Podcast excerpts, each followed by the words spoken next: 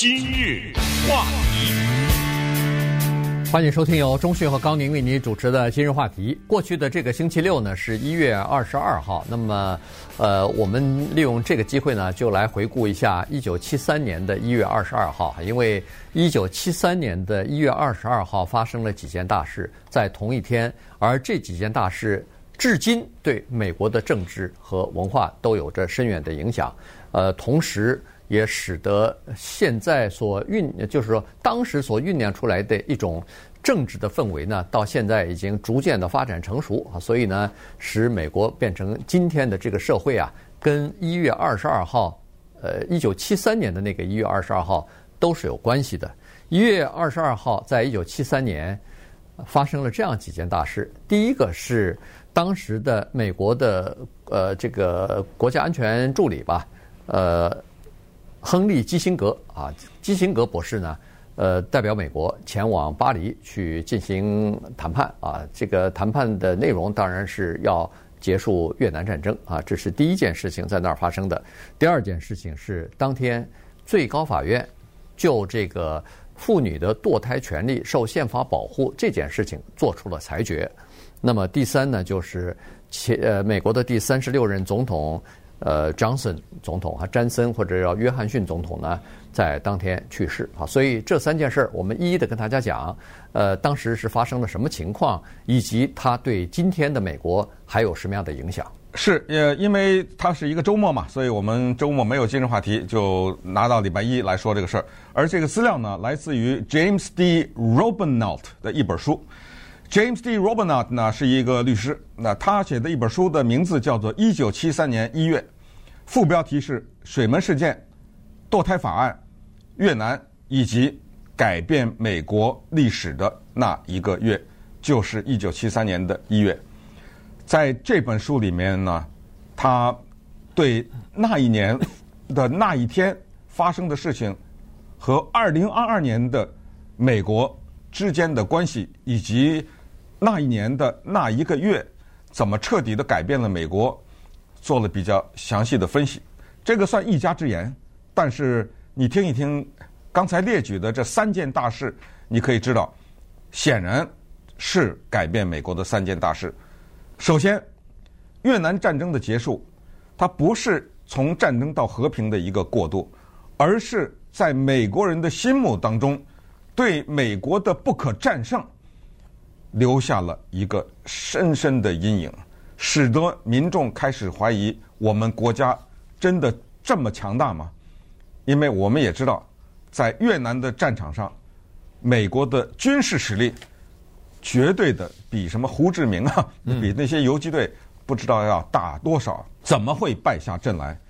这个是一个民族的反思，而且越南战争最终的目的是想遏制共产主义。在那个地区的发展，最后的结果是共产主义统一了南北越南。第二件事情，堕胎，不再多说了。自从一九七三年一月二十二号之后，每一年的一月二十二号，风雨无阻，在美国的首都华盛顿都有特别的大的游行。这个游行叫做 March for Life，就是反堕胎人士的生命大游行。年年如此，包括去年在疫情最严重的时候，尽管取消了，但是还是有人去，人当然不多，但还是去了。今年，那不就是礼拜五吗？上就上礼拜五啊，又是为生命而游行，在华盛顿 D.C. 首都举行了。这是第二件事情。第三件事情，美国第三十六任总统，这人名字 Johnson 特别有意思，有约翰逊、詹森和强生。我都不知道该叫哪个，对不对？咱们就说他叫 Johnson，他就是美国的 Kennedy 总统遇刺了以后，他是副总统升上来做的总统，这就是历史啊，赋予了他这个机会，真的是我不知道这是什么原因哈，历史给了他这个机会，他就推动了大社会，所以今天我们说的各种各样的。无数的大大小小的社会福利，包括医疗方面的福利，你叫得出来的这个 Medi 这个 Medi 那个，对不对？嗯。包括黑人获得了民权法的通过呀，等等，投票权的通过等等，都是在他的手中。这个民主党的总统，当他在七月一九七三年一月二十二号去世的时候，意味着他的大社会计划的终结。你想想，这个不影响美国接下来的几十年吗？当然会影响。对。所以呢，这个事情啊，其实你仔细想想看，这些东西呢都是有因果的哈。也就是说，在那个时候发生的一些事情呢，实际上它的影响是非常深远的。只不过当时的人看不到啊，对后来的这个影响。呃，比如说在那个堕胎法案方面哈，在堕胎的时候呢，呃，这个事儿啊，呃是。当时连尼克森总统，当时他是在尼克森啊，尼克松总统在任的时候，他都没把堕胎法案在最高法院的裁决当成一个什么大的事情啊。原因是在他的任内啊，第一个任内，他的运气特别的好，居然有四次机会让他提名联邦最高法院大法官，所以他提了四位保守派大法官进入到。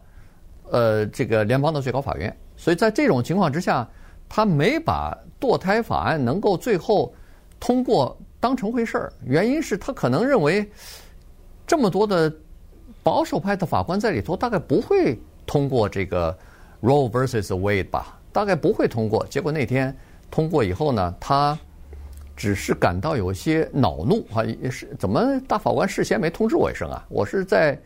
新闻当中听到了说，哦，最高法院对这个事情做出了一个历史性的裁决啊，这个呃，堕胎是可以受宪法保护的。但后来呢，他对他的助手也曾经说过一些叫做种族主义的话吧。他说，有的时候堕胎也是需要的哈，也是可以的啊。原因就是有黑人呐，有白人啊等等。他的他是说，他跟 Chuck Colson 他的那个助理是说，哎呀，堕胎这个事儿应该也应该允许，因为。假如一个黑人和一个白人呢？嗯，生的孩子当然 怀孕的话当然可以多。你说这这叫什么话呀？这叫，而且他说的这话全录下来了，对对不对？对，就是说他他在尼克松的这个呃任内呢，他的这个不经意表示出来的对种族主义的这种呃默许也好，这种赞同也好，实际上在很多地方都有反应哈，在很多的这个政策方面实际上都有反应，所以。呃，这个事儿呢，你看，在这次的反堕胎的游行当中，在今年的反堕胎游行和以及去年不是因故因为这个疫情的原因没有举呃举行嘛？但是网上的这方面的论战可是一直没有停止啊。网上的有很多就是反堕胎的人士，就把这件事情和现在的这个奥密克戎和现在的这个疫苗哎疫苗联系在一起了，他们。散布的一个谎言，就是在网上散布，而且很多人看到，有很多人还相信呢。就是说，这个疫苗是用那个堕胎下来的呃婴儿啊，未出生的胎儿，对，胎胎儿的身上的器官所制作的。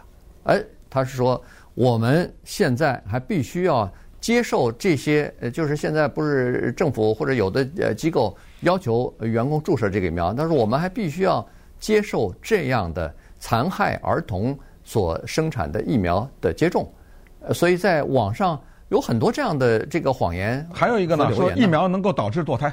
哦，疫苗导致堕胎。对，你怀孕了，你要打了疫苗，完了就是堕胎。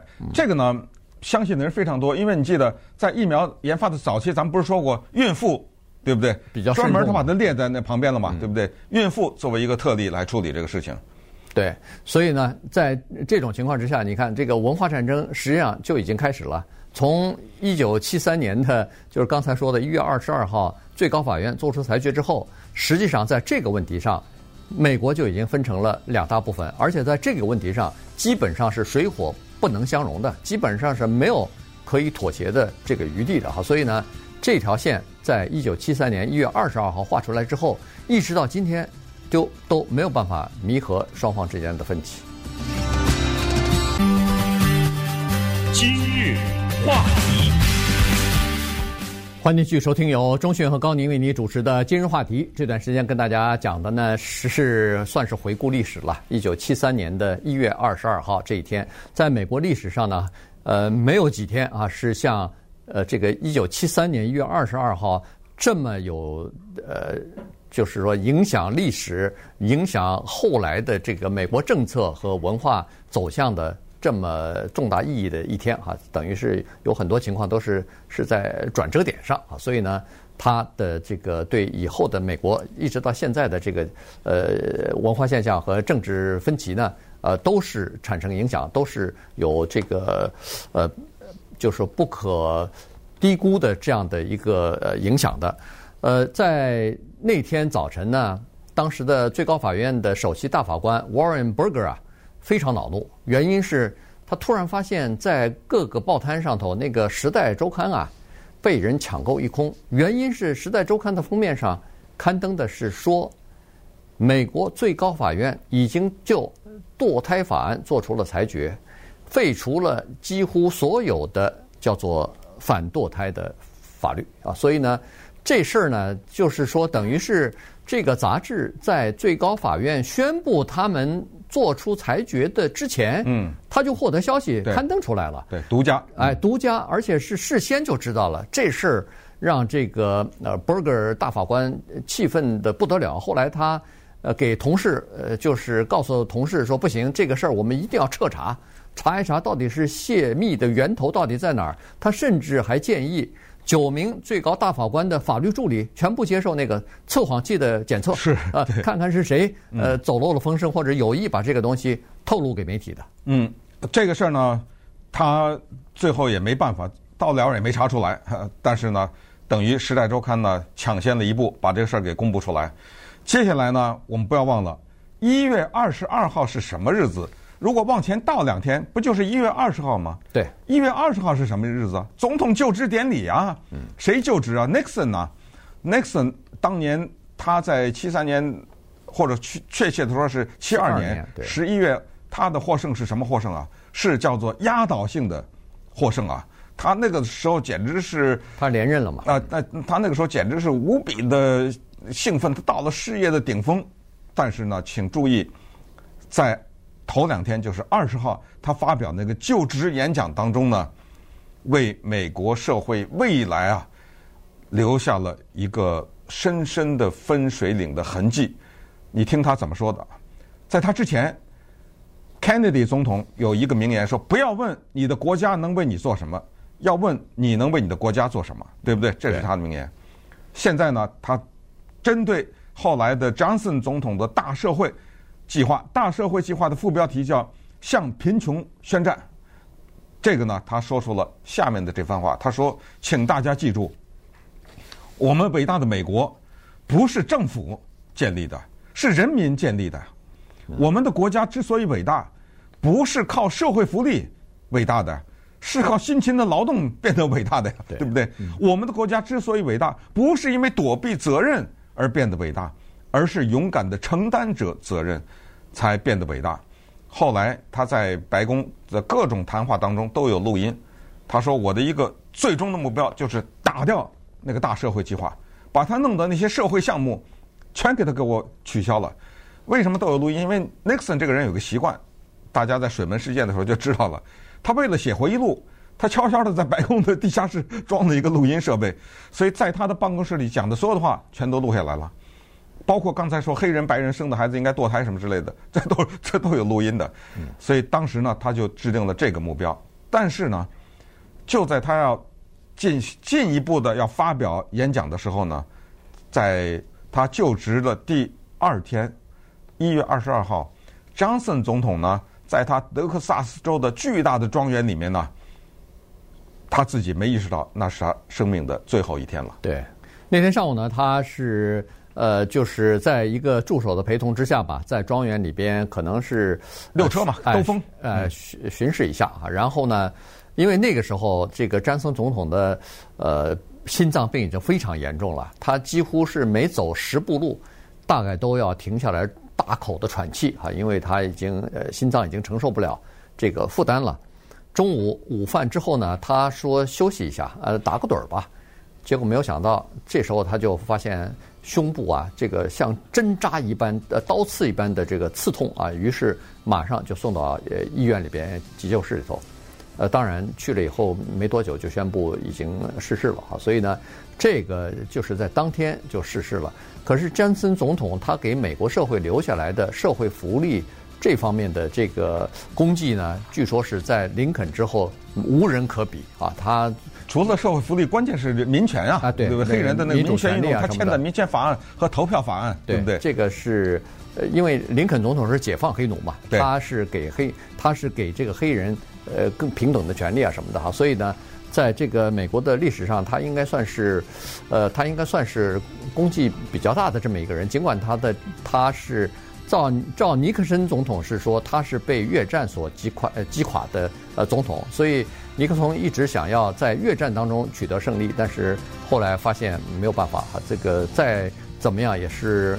无法在越南战场取得胜利了，所以他才最后结束了这个越南战争啊，在他的任内。